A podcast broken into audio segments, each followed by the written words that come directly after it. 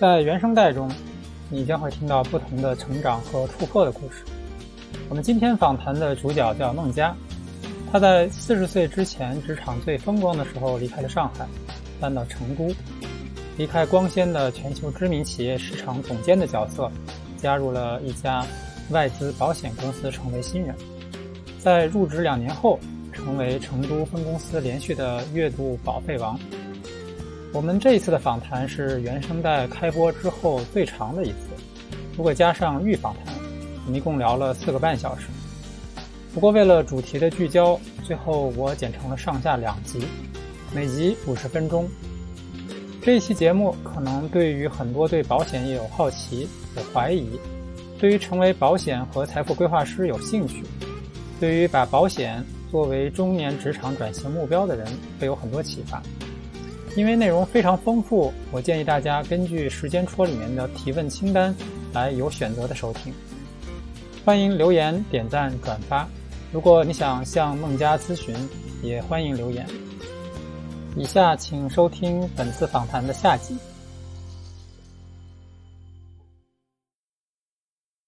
好的，孟佳，我想再问一个问题：你觉得以你的这些年的观察和经验来看，你觉得什么样的人适合去做保险规划师呢？应该是几年前，两三年前，在罗振宇的一场跨年演讲，时间的朋友的跨年演讲上，嗯，他请的李普过来为保险业做了说了非常有名的一句话，对吗？当时说的是什么样的人适合做保险？要么身怀绝技，要么走投无路。啊，后来李普其实亲自去再次阐释了，就是什么叫做走投无路，就是可能大家对于身怀绝技这个事情，嗯，有就是有自己的理解，大部分是正确的。确实，越优秀的人进到这个行业，他是越能够充分利用这个行业的。但走投无路，它指的不是说那些真的穷困潦倒，然后你没有任何公司、任何行业想要你，然后你跑到保险业当中去赚钱。走投无路指的是那种 all in 的心态，你必须是全身心的投入，不给自己留任何其他的退路，然后在这当中去经历种种的这种自我蜕变，因为自我蜕变的过程一定是非常痛苦的。但凡他有退路，他可能就不再会在这样的一个最痛苦。我觉得应该是。在成长初期，在新人的成长初期，应该是各行各业当中最痛苦的一个平台吧，去去接受淬炼的。嗯，但我不我不太清楚创业者的生活哈，我是说，就是一个系统平台来说，它比那些朝九晚五的职业经理人的生活其实是要辛苦很多的，而且包括就是这个时代在发展变化，那就谈到可能我个人对于保险业的一些认知。保险这个专业的金融产品，我觉得一方面过去大家难卖，是因为大家相对来说财商教育，包括对于这个产品的这个科普认知程度不够啊，所以需要保险代理人做前端很多这种市场教育的工作，然后引进去，对吗？但随着这个时代越来越发展，大家自主学习的能力和工具越来越多，其实这个现状是得到越来越多的改善的。但是另外一方面，家庭的风险管理和财富管理是一个相当专业的事情，嗯，很多人是没有办法完全自学，呃，而学会的。它不像说我给家里买一个，呃，比如说买一个苹果手机，或者是买一个沙发这么简单。所以，对于这一就是保险业未来的专业人士，他一定在他的专业度上面的要求是越来越高的。啊，因为很多基础性的这种标准化非常简单的产品，譬如说你坐飞机，你去买一个航空意外险，对吗？然后譬如说孩子出生了，你给孩子配一个简单的医疗险和重疾险，可能大部分这样的非常能够被标准化的事情，你越来越多就会被互联网这样的渠道所替代了。它不需要进行那么复杂的人与人之间的沟通，去唤起你的隐性需求，去就跟教练技术一样。去由一个专业的人士通过深度的提问和深度的聆听，帮助你去意识到你过去不曾意识到的全局。嗯，这个是我个人觉得未来的行业是这样的走势，不代表说你一个阶段之内没有办法在这个行业内赚到钱。但是如果你真的是把它作为一个长足的事业发展机会的话，它一定是一个需要你全情投入，而且是去不断学习、成长、提炼，你才能跟得上这个行业的。就像其实过去一年，你知道吗？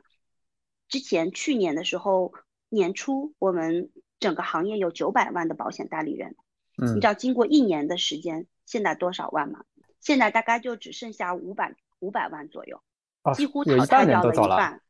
对，活不下去了。活不下去的背后，一个是因为现在确实整个经济环境不好，就是普通老百姓的这个钱包在收缩，对吗？对，就是大家对于这种这种资产的配置会越来越审慎。所以，如果你只是以前简单的粗暴的说，你只会懂一个产品去推销，呃，这部分人是活不下去了。第二就是，嗯，大家这种渠道通路其实也越来越多，你像互联网上有很多方式。对吗？就是包括现在的代理人，他可能整个人脉的经营、拓圈的这种能力也越来越强，所以你本身这个市场也不需要那么多的代理人存在。嗯嗯，明白。所以跟所有行业一样，就是标准的、可特别容易理解的那些产品都被自动化了。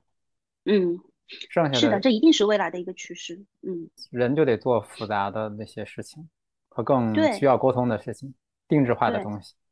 是的，OK，是，甚至保险业的未来就是很多，因为金融行业永远是科技会首先运用进来的一个行业。就譬如说，现在我们的产品可能都是精算师通过大生命数据表去精算出来的，但以后都是可穿戴设备，它量身定制的去检测你个人的身体数据，对吗？根据你的风险技术去设计专属于你的保险产品。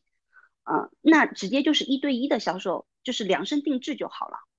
嗯，那所以你如果是作为这个行业当中的一个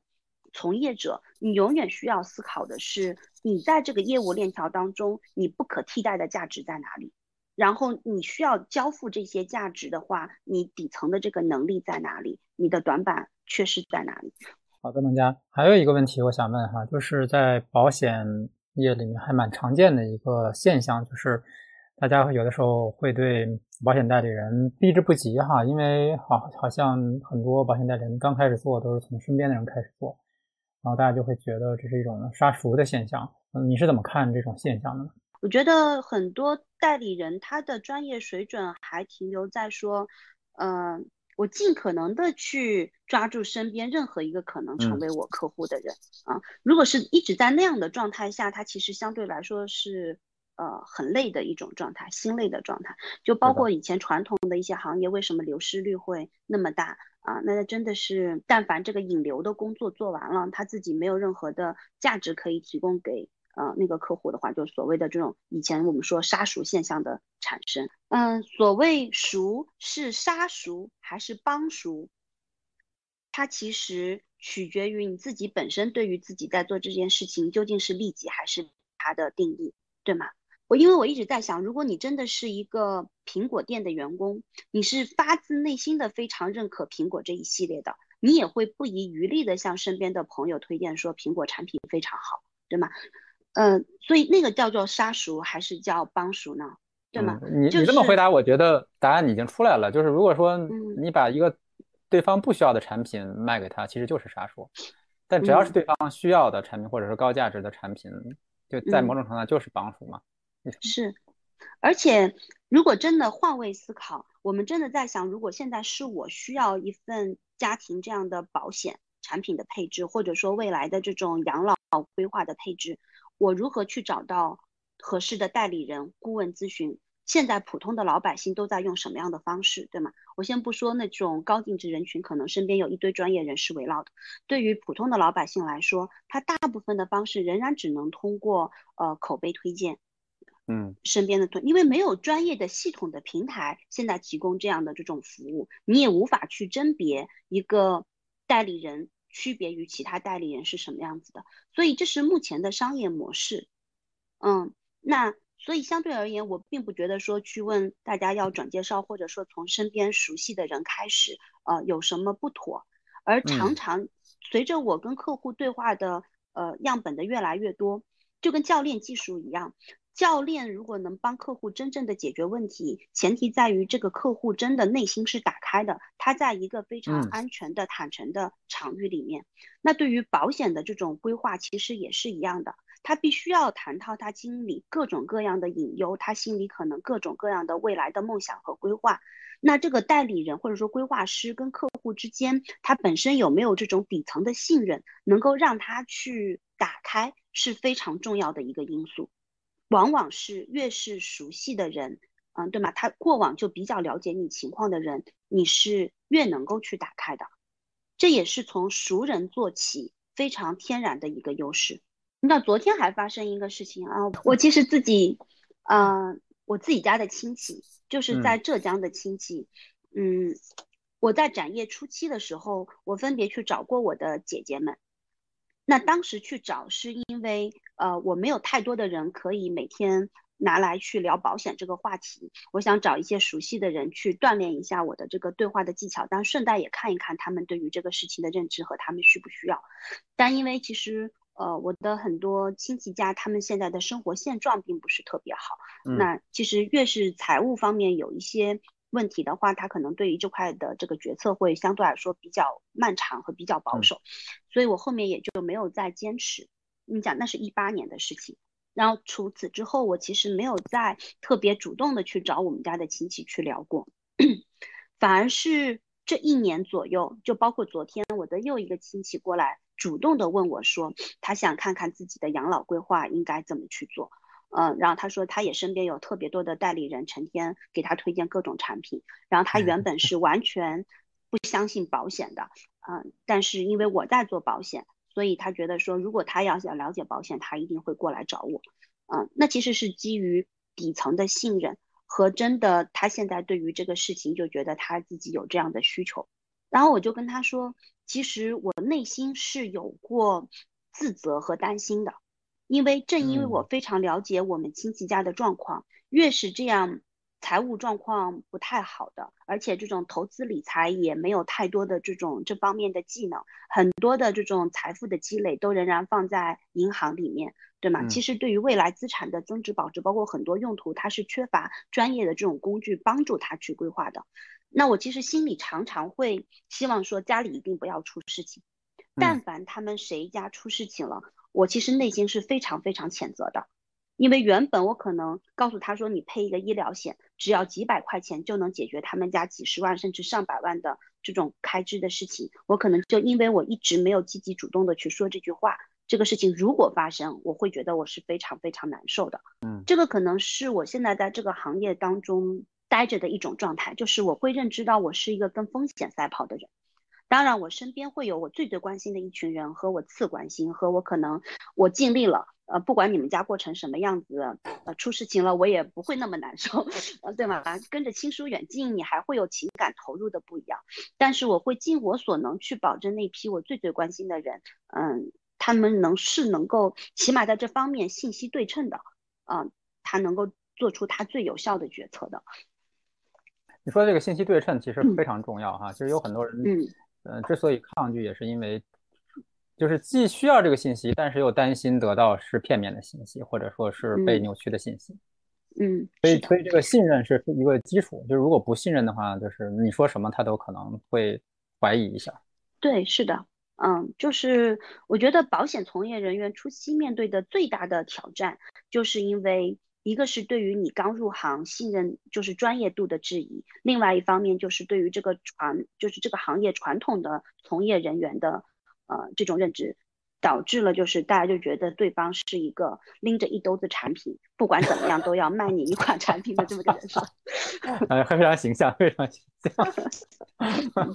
嗯，王佳，在我们之前聊的时候，你曾经提到过，呃，做保险。代理人对你的之前的一个能力有非常大的挑战，就是这个临门一脚。你可以稍微解释一下这个临门一脚在保险行业里意味着什么吗？临门一脚在我们专业术语里叫做促成，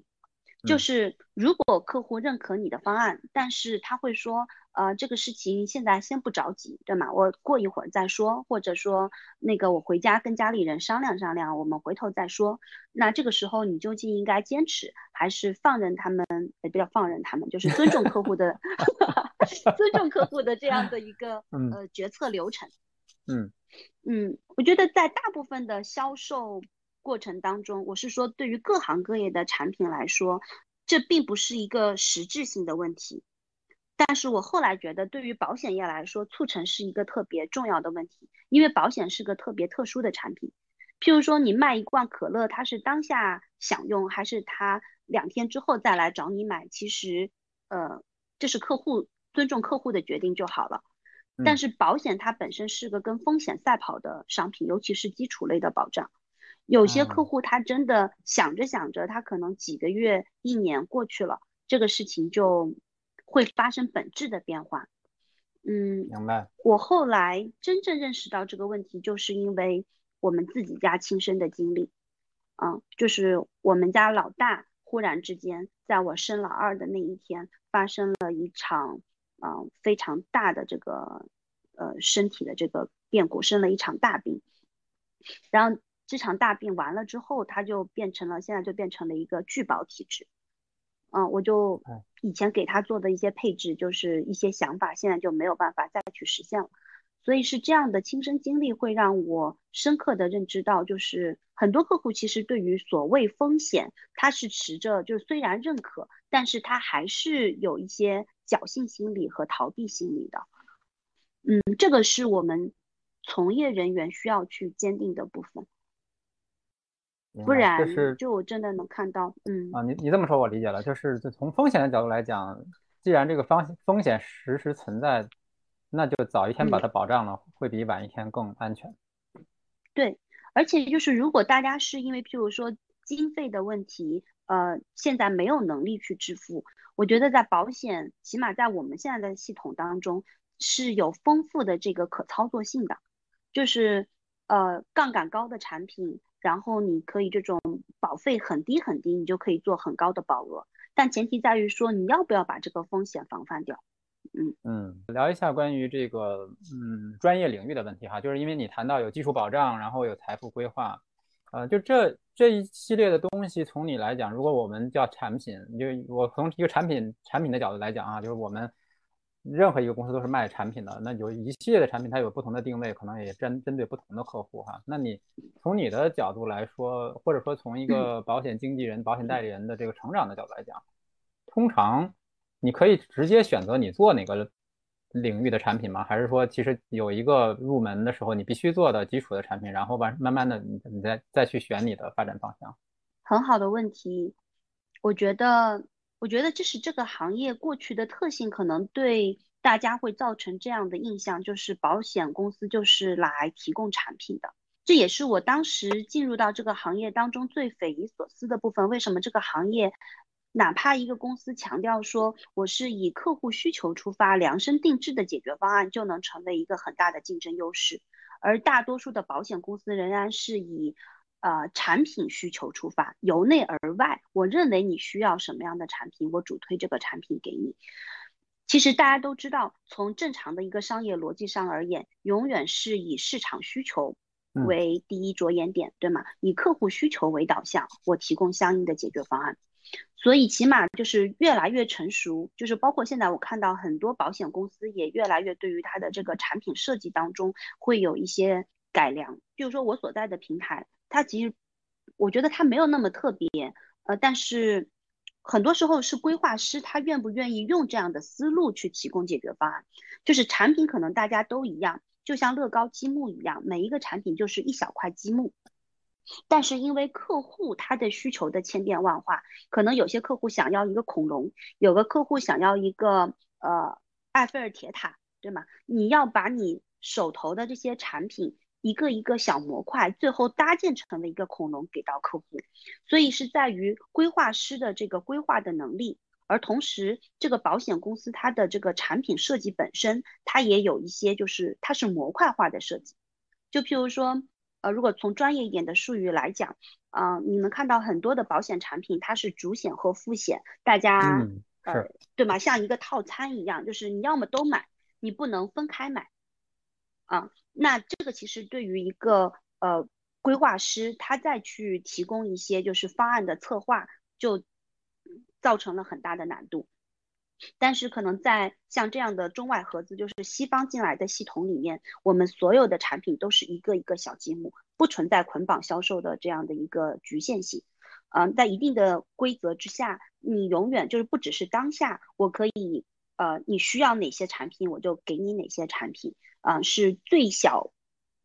最小单位的这样的一个拼装。然后随着时间的推移，你如果你的人生阶段发生变化，我看到你相应的这个风险的这个。呃，结构也发生了一些变化，你的这个保单是需要进行调整的。那我也可能可以就我之前设计的这个方案给你有所调整，因为那些积木是有些部分是可以摘下来的，当然是在遵循整体的这个产品清算大原则的情况之下，所以它在一定程度上是具有相当的这个灵活性，实时保证你的这个保障方案和你家庭的这个风险和你的这个资产结构是可以进行匹配的。那如果说把这些模块分分类的话，你们会大概分几类呢？产品库就很多啦，就是哪怕是重疾险里面，你可能也可能会有十几十几类吧。就，但是如果从我觉得刚刚是从客户需求角度出发的，就譬如说，呃，我们为什么会通常把呃客户的需求分为底层的基础保障，对吗？那是呃老病死残这样这样的这种。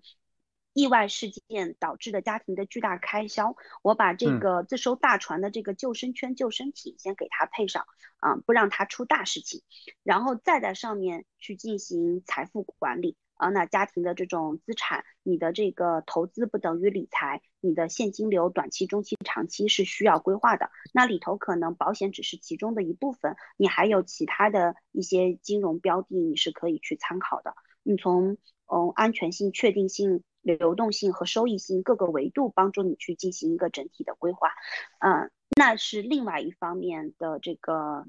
呃专业技能。那它可能底层支持的产品就包括说年金，包括像增额终身寿，对吧？也是，但哪怕是年金，它也是很大一类啊，它可能也呃有好几种不同产品形态结构的年金，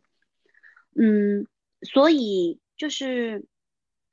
底层我们要考察的是一家保险公司，它是不是真的去洞察到客户现在的需求，所以它的产品库里面本身有没有相应的这种能够解决问题的小产品是很重要的。但是更为重要的其实是前端规划师的规划能力，但他的规划能力建立在一，他究竟有多么深切的了解这个客户现在的状态和想法。二，他有多了解自己背后的这个产品，它具体的功能特点、优势、差异化是什么样子的？因为理性上来讲，我个人觉得保险业的众多产品，它一定是越来越同质化的。因为保险产品它不存在专专利版权，不是说你家能出，我家就不能出，对吗？它没有专利保护期。一个产品如果出现在市面上，那如果它真的很好。其实你可以看到，半年、一年左右的时间，可能很多保险公司也就相应跟进了。但他可能考量的是说，呃，一个长期你能够保持呃这个产品，包括你的资金运营安全有效性的这样能力。这是我们刚刚提到的，保险公司它不是做短期的现金流规划，它是做起码二三十年到上百年的这样的一个现金流的规划。所以那个是底层的保险公司各家运营能力，但是从产品设计上而言，它其实同质化是比较强的，嗯，但是区别在于说产品无所谓对还是错，产品只有合适和不合适，而不是说一个产品就能匹配家里，就跟家里装修一样，就不是说我这个单品沙发我觉得它特别好看，它就一定匹配你家。对吗？我肯定会先去看，说你的家里装修的是什么样的风格，这个空间是三口之家用还是单身人士用，对吗？这个空间，嗯，你是打算短期住还是长期住？考察完全部的这个呃因素之后，他才会去匹配说什么样的风格的沙发，对吗？是最适合你的。然后他可能提供的更多的是一个整体的家装方案，而不只是一个单品。就是一个客户能能区分的一个事情是说，我接触的这个这个保险代理人，这个这个人跟他的感受，嗯，当然说说你的专业度，这是这是我能切身感受的一个区别，对吧？就是我接触你跟接触另外一个人肯定不一样，即使在同一个公司里，我也可能有一个完全不同的感觉。另外一个就是说，你说的就是这个公司背后他自己的运营和安全机制，就是他怎么能保证在几十年之后交付他提供给我的一些承诺，是吧？对的。我我从这这这两个维度，可能是我能够区分一个公司和另一个公司，甚至说一个保险代理人和另外一个保险代理人。嗯，还有什么其他因素可以用来做区分吗？我觉得目前大家对于这个行业人员的需求，嗯，集中在三个点。第一个点就是他的专业能力，就我们刚刚说的，呃，第二个是说他究竟懂不懂自己，就是底层的这种信任，以及他随时随地的这种就是状态的改变，他会愿意去说。嗯，第三个改变其实是在于这个保险人本身能不能长期的在这个行业当中去留存，去持续的服务，因为这还不止一个简单的产品销售。它其实是一个专业服务行业，嗯，产品越来越同质化，它其实提出相应要求更高的是，不仅是代理人的规划能力，像这样的这种服务，还包括说你整个保险公司它是不是能提供其他的服务，对吗？就譬如说，我们现在保险公司还会结合客户他对于这种医疗资源的需求，然后子女教育、海外留学，包括以后的养老资源。就是它是全方位的这种资源的服务，因为就是大家竞争越来越激烈，就是肯定是不止给到钱，它更多的就是底层，就是说一个家里平时风调雨顺都没关系，但是一旦遇到了一些重大节点、重大问题的时候，它是需要更多的商业系统去提供相对应的一些专资源的，专业人士个体的资源，还有这个。组织层面的一些公司平台上面的资源都能够提供过来，在这样的维度上面，嗯，就你能够成为一个对对方来说越来越有深度链接的人吧，嗯，所以我们说，呃，我其实挺喜欢我们公司的一句 slogan 的，叫做是规划师更是人生伙伴，嗯，就是你跟客户家里建立的关系，可能真的就是一辈子的。就是我现在也看到过很多客户，就是我虽然就简简单单从业了三四年的时间，有客户可能结婚了，现在又离婚了；有些家里曾经资产状况非常好，可能现在就是失业了，呃，或者遇到了一些巨大的变动；有些人可能是发展的越来越好。在不同的状态下面，你如何能够持续的去陪伴，给到一些支持，啊，一些服务，这个是非常重要的。就是我们把自己定位为是。就现代家庭可能都需要一些专业团队，譬如说你需要一个家庭医生，对吗？有一些小毛小病的时候，你就可以第一时间就去处理掉。你需要有法律顾问，然后同样你可能也需要有一些理财顾问，像这样的呃风险顾问，帮助你家里更好的去保驾护航。嗯，这一类人一定是你非常信任，而且他的专业能力是到位的。我觉得这个从客户体验角度来讲，就是第一，第一是说保险代理人是相当于是我们接触这个公司和产品的一个门户哈，所以这个门门户的感受实际直接影响了他的体验。那然然后第二点是说，他背后这个公司和平台是不是够够好啊？所以假设说，假设说，如果我要挑一个保险代理人，是我我首先我还得考量他背后是哪个公司。第二。嗯嗯，如果有可能的话，我还要考量他后后面这个团队是不是够够稳定。对呀，是是这样的。而且，因为我个人以前是做品牌的，我会意识到现在就就是说，从一个保险公司而言，它最大的风险就在于说，maybe 张梦佳是一个很优秀的代理人。如果如果其他一个代理人他的专业度，包括他个人的这种品性，对吗？刚刚说的，你的销售动作不能够变形。如果他在底层的这种三观上面是不正确的，那可能任何一个人就会毁掉这个客户对于整个大平台的这样的一个印象。而口碑推荐往往不如家丑，或者说对吗？就是坏事传千里，好事不出门啊，这是一个最大的系统风险。所以保险公司是不是真的强大？它有时候就真的在于说，为什么他投入那么多的精力去筛选人，去培养人？嗯。因为真的每一个人对他来说都很重要，这是一个标准化的过程、复制化的过程。当然，上面更优秀的人他可能能够成长得更好，影响力更大。但是最最基础的这个标准化的这个中段的大部分，就普通规划师的这个管理，是不是能够去符合企业的价值观和符合企业的这种专业要求，是更为重要的。这是这套商业模式可以 run 起来的原因，就是你多多少少。只要基本素质面 OK，你的底层三观 OK，你进到这个大系统当中，你都能够成为一个比较不错的规划师，你都不能在这个行业当中得到认可，活下来。假设我们从择业的角度来看哈，因为你自己是进入中年之后一个第二职业，嗯，那有这对于很多年轻人，他们可能会考虑说，那保险业适合作为第一职业，在他们年轻的时候进入吗？你会怎么来看这个问题？年轻是指刚大学毕业吗？我们可以分个阶段吧，刚大学毕业可能可以算一个哈，然后再再比如说工作个三五年，然后不喜欢他的第一份工作，也可以算一个。嗯，我个人觉得保险业不适合太过年轻的人去做，或者说这不是我一个人的认为，我们整个公司它的招聘人才的标准就是二十六岁以上。啊，他需要有几年的这个社会阅历和人生阅历，不然你是没有办法懂你的客户的。OK，啊，当然，如果这个孩子真的很特别，从小就历经人间百态，对人生有深刻的洞察，我们可以一事一议，对吧？那那有年龄上限吗？年龄的上限在现在的平台上是四十五岁，但我觉得这也是看个体的心理年龄的状态，它其实不是一个生理年龄，而是一个心理年龄。就像我们刚刚所聊到的，因为保险业它非常的特殊，它对于个人的这种内驱力，它的这个呃学习能力、对环境的适应力，包括心理承受能力，其实要求是挺大的，而且尤其是在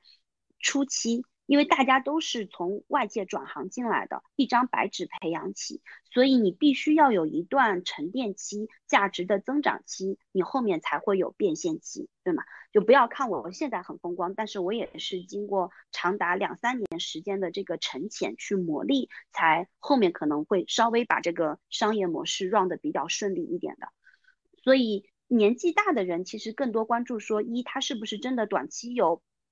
完全巨大的经济压力或者是债务，嗯，他必须要保证收入的这个确定性。那可能这样一类人，如果他没有办法接受，譬如说半半年到一年甚至两年这样的一个沉潜期，相对比较低收入的状态，那他就不太适合。嗯，因为嗯，这个还是跟每个人的个体他的成长模型。我们在这个行业里确实见到很多人，他可能一进来就。业务做得特别好，他身边有很多的这种人脉资源可以去变现，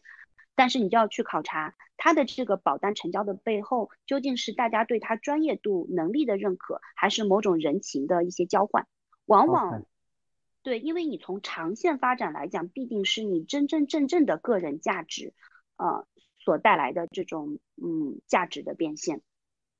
嗯，所以一事一议吧。但是太过年轻的，呃，我是说。其实还是从心理上来看，如果你对于人生完全没有理解，那么不适合；如果你的人生的状态，譬如说已经进入到半退休的状态，这种封闭型思维而不是成长性思维，你是想要躺平了的这些人，嗯，也不适合。所以相对来说，可能我昨天就遇到过一个三十九岁的男生来面试，就已经是躺平的状态，然后我就非常友好的请他回去了。OK，这里不适合你。嗯，对对对，就保险业不是谁想来就来的。嗯，好，嗯，你刚才谈到这个，嗯，二十六岁以上哈，觉得好，我觉得这可能是一个好消息哈，因为我们都是谈这个中年焦虑，终终于有一个行业竟然说你太年轻的不要了。是的，嗯，其实确实，我觉得在我们现实的一些就是招聘的过程当中。尤其是三十五岁以上的人，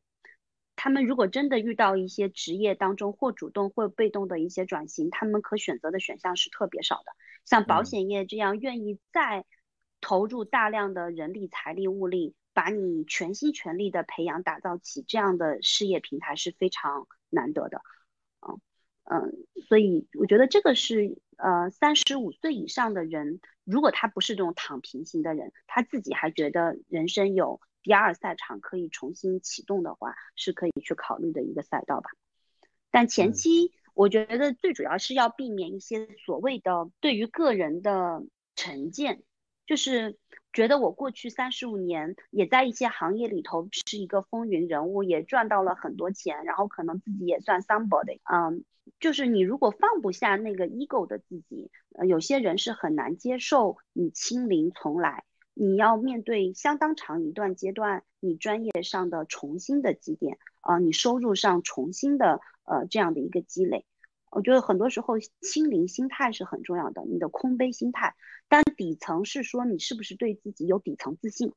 你能不能坚定的相信说，像我这样的人，哪怕换了一个赛道，从头再来。我只要认认真真、踏踏实实的跟着这个遵循规律的前提下去走，你是能够杀出来的。你能够接受这个半年、一年甚至两年，可能并不是像以前这么风光，并不是像以前这样叱咤风云，或者收入上是这么一个高收入的状态。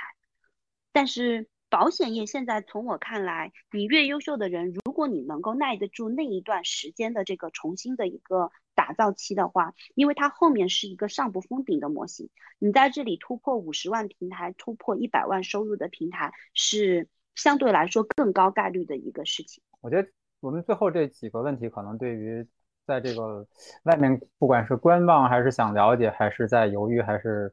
有有误解的人，都还是很重要的信息。好的，下次下次搞一场保险行业科普会。如果回到你刚刚。加入保险业的那头一年里面那个低谷时候，啊，你在问自己我究竟是谁，我的人生意义是什么？那现在你的业绩也做起来了，当你重新看这个问题的时候，你的想法是什么呢？我是谁吗？嗯，我现在对于我是谁，就是我始终认为我是谁取决于我对于身边的人有多少的价值，是他们需要的。嗯，以及我在交付这个价值的过程当中，我们彼此之间是不是能够建立更好的关系？就是大家一起能够过得更加的开开心心。嗯，所以现在我其实是挺感谢我身上又多了保险专业这样的一个新一层的价值。我觉得我过去的价值没有丢。就譬如说我学了那么多的教练技术，我身上的 marketing 的理论知识。嗯，就包括可能现在的对于这种育儿的经验，啊，家里照顾老人，包括中年人所有的这些感悟，我觉得这些都成为了我的价值。就包括我跟很多现在的保险客户去对话的时候，那也是我个人能够提供价值的一部分。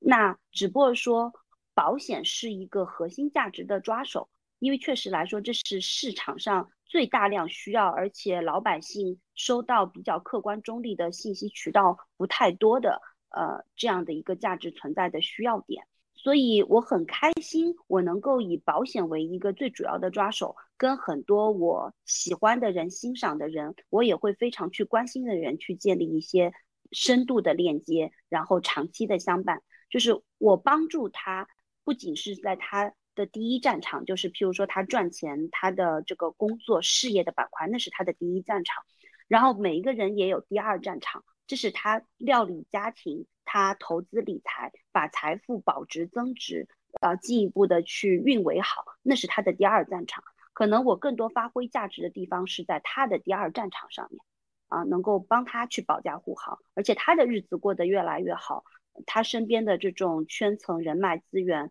嗯，更多的时候其实也能够反哺到我，啊。我们自己就是一起携手成长吧，这个是我某种程度上现在很很很甘之如饴的一种生活状态。我个人觉得，我每天现在是一种感觉到被爱的呃一种状态，就是客户他需要我跟他对话完之后，他对我很认可、很欣赏，然后他也用他真正的这种家庭的这种。嗯，保建立保单的形式给到了我真正的认可，然后这也成为我物质上的一个补充，使得我能够有更加从容的心态去对话各种各样的家庭。当然，就是也会有很多仍然在就是观望洽谈，就甚至我谈不下来的客户，对吗？就像 我的专业能力可能还 hold 不住的一些客户，我觉得，嗯，但是我觉得松弛的状态是我现在最开心的。因为我不再是为了我自己的生存压力去跟别人谈保险，而是我真正认可这个事情的价值，认可我个人存在的价值，我跟各种各样的人去开启保险话题。我我从你刚才讲的，其实我问的这个问题，后来我想，嗯，大概是这个样子，就是你在那头两年里面。实际上是经历了一个之前的一些一个职业的风光，或者说被大家多少有一些仰视，然后有有很高的自我价值感哈，到突然开始怀疑为什么我只能做到业绩的投百分之三十，这不像你哈，嗯嗯嗯，然后加上说你付出的辛苦，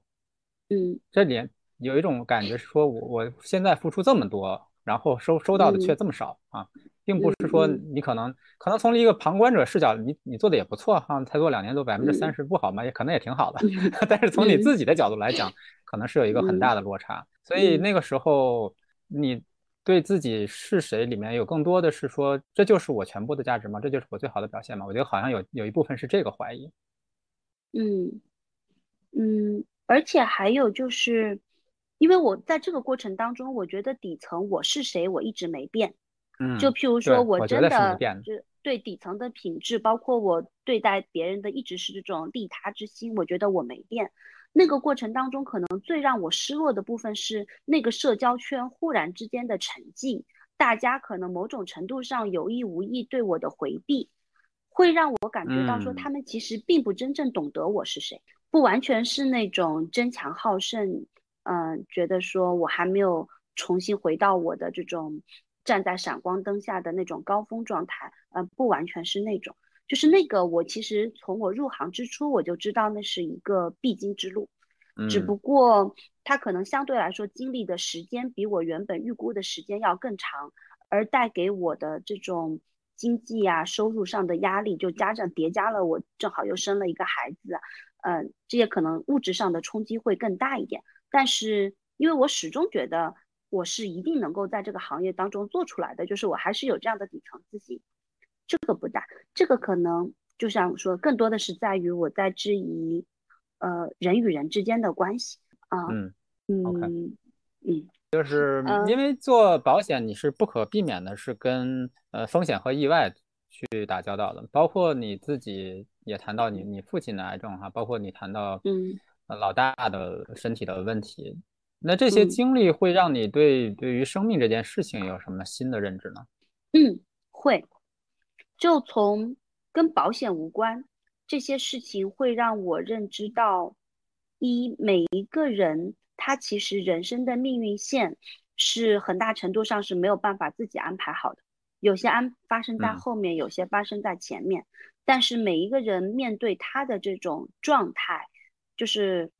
某种程度也还是性格决定命运，就譬如说，我从我老爸的这个过程当中可以看到，就就是说他为什么会才七十岁就忽然发生癌症，就是因为他一直不愿意去体检，他一直对于自己的身体 盲目的乐观啊，可能很多人就是包括他的很多老同事都是早早的发现了肺癌的初期，就是只是做个微创手术。歇个七天，你就可以解决的问题，嗯，但可能是他自己的一些观念认为啊，一直现在变成了一个性命攸关这样的一个状态，嗯，就包括其实我一直也在去想，嗯，最后这段时光能够怎么更好的去陪伴，对吗？嗯，但我看到我身上其实非常敬佩。呃，我父亲的那点是始终非常的乐观，就是永远是这种，不管未来是有几天、几个月，还是有几年、十几年，永远是这种向死而生，每一天过自己最想要过的这种生活状态。所以可能也是陪伴了他将近两年的时间，我现在心里也不太再纠结了。我只需要去看到说他每天是过得很开心的，他所有心里想过的这种生活方式也都能实现。就 OK 了，嗯，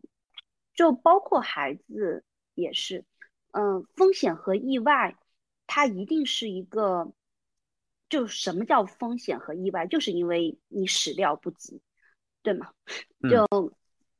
所以面对面对这种可能到来的风险，当一只鸵鸟是没有用的。你唯一需要做的是说，一在你有可能的时候，有能力配置的时候，就是不管我是说保险，还是说其他相关方面的一些资源，对吗？就譬如说，我们可以预见到未来的这种护理资源，未来的这种医疗资源一定是非常紧张稀缺的。那你当你要为家庭去提前去未雨绸缪的时候，这方面是非常非常重要的。这是一个重要但可能不紧急的事情，只不过说风险事件的发生，可能忽然一瞬间会把它变成一个非常紧急的事情。嗯嗯，可能从心底对于就是正是因为家里人密集型的在这两年发生了很多事情，包括我自己。可能这些年城市一直在变化，职业赛道一直也在变化。其实相当于我从三十岁、三十一岁一直到现在四十岁，这十年就没有安顿过。我没有进入过一种就所谓的呃人生的这种安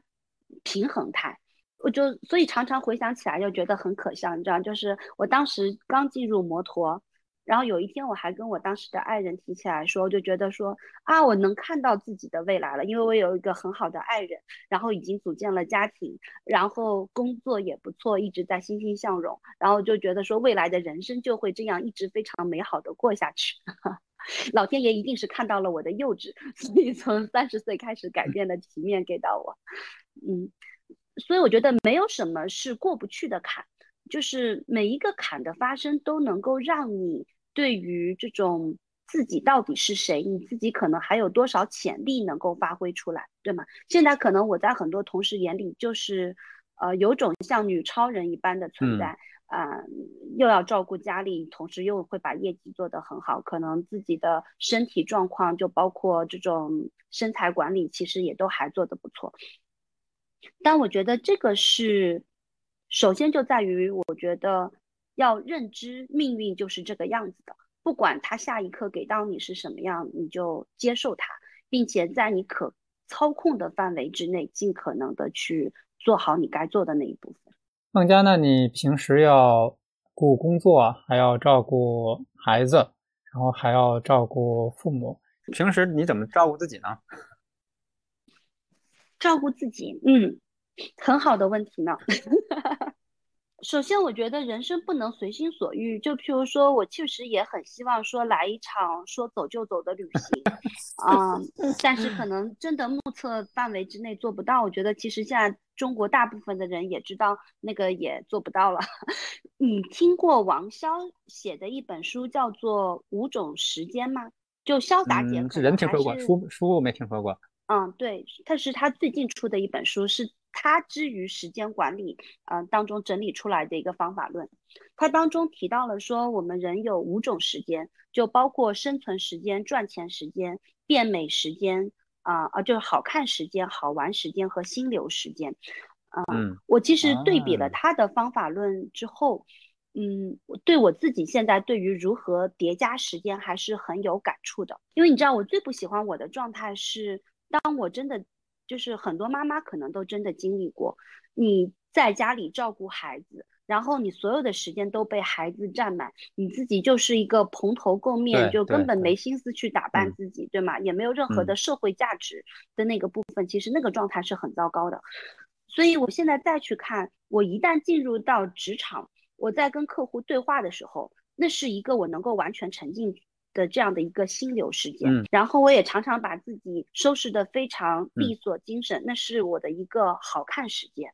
啊，而且就是每一个客户都会带来他对于人生不同的阅历看法，啊，这种交流是非常有意思的，所以那个是某种程度上匹配我对于这个世界新鲜的多元的这种知识的探取的一个核心价值观的。所以它是我的好玩时间，那同时它也是我的一个赚钱时间，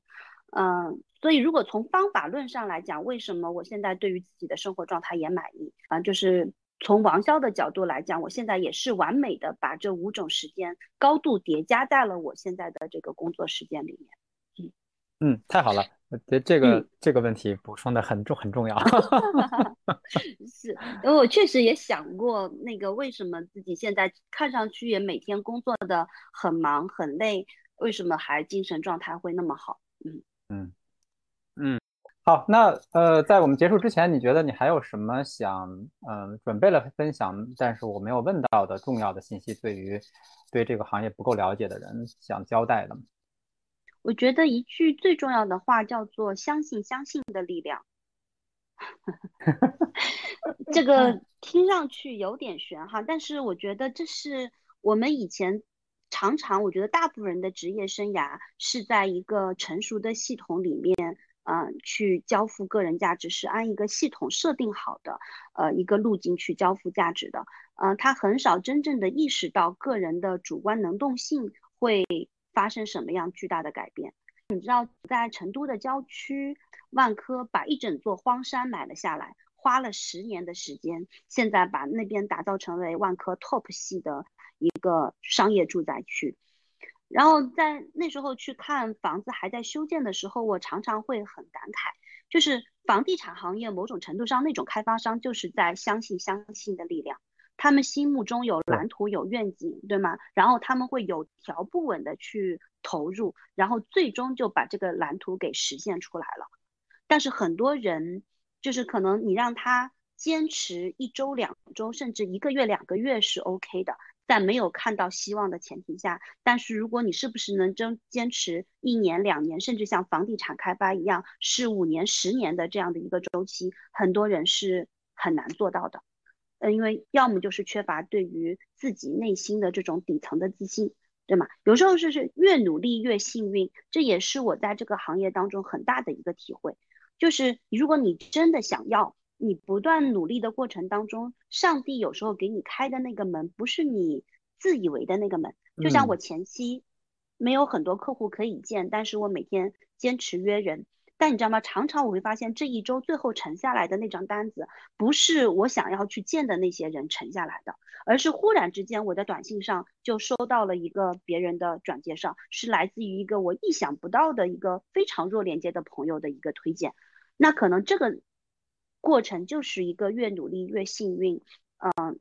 这样的一个意外之喜吧。但这样的过程它是一定会有，就是怎么说呢？如果你真的想要，你向宇宙发出一个心愿，宇宙会以一种你意想不到的方式给到你回应。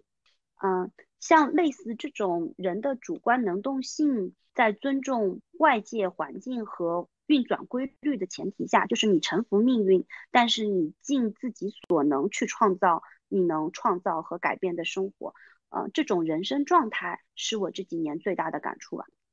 嗯，就在这里头，我也看到过很多等靠要的人，就是他们来到这个平台上，会觉得说，哎，你们不是以培训见长吗？你们不是说有很多很好的。呃，系统赋能的这种方式给到我吗？有很优秀的教练，很优秀的培训机制。那么来吧，就我已经来到这个平台上了，你们就对吗？施加到我身上吧，看你们能把我变成一个多么厉害的人。就其实，嗯，我觉得没有所谓特别完美的系统和，就是哪怕这个行业相对来说它的规律是比较清晰可见的，但也没有那么确定的事情。你永远是在一个。呃，认知环境，然后去为了你自己内心真正想要的目标，不断和周围环境去协同、去创造、去主动发生一些事情，这样的一个过程当中，就它是一个加速度变化的一个过程。